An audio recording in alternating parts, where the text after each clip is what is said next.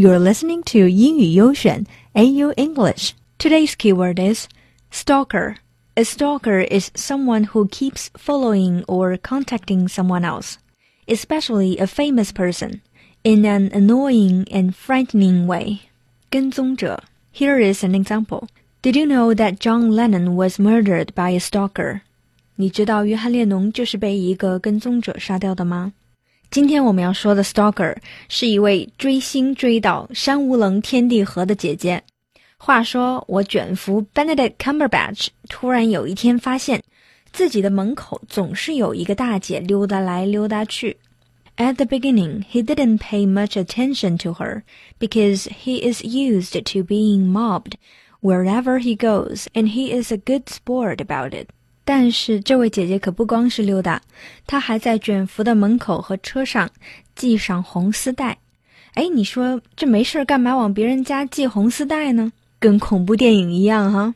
原来，red ribbons feature in the Sherlock Holmes novel The Mystery: A Study in Scarlet.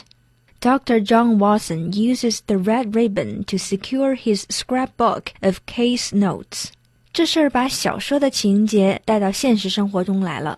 人家卷福现在也是有娃的人了，你这天天在人家门口系红丝带，谁受得了呢？So he called the local police, and the woman has now been issued with an official police information notice over harassment, which forbids her from contacting the actor. 你看，你看，玩大了吧？这位姐姐，作为福尔摩斯的剧迷，我必须要说。爱护卷福，人人有责。By the way, the Sherlock Christmas Special is set to air on January the first, 2016. 再等等，大家再等等就能看到啦。最后，一起听一下福尔摩斯圣诞特辑的预告吧。See you next time. Mr. Holmes. I do wish you'd let me know when you're planning to come home. I hardly knew myself, Mrs. Hudson.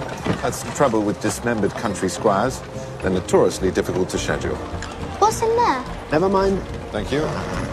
Did you catch a murderer, Mr. Holmes? Caught the murderer, still looking for the legs. I think we'll call it a draw. And I notice you've published another of your stories, Dr. Watson. Yes, did you enjoy it?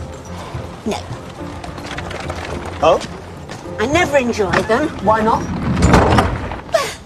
I never say anything, do I? According to you, I just show people up the stairs and serve you breakfast. Well, within the narrative, that is, broadly speaking, your function. My what? The name is Sherlock Holmes and the address is 221B Baker Street.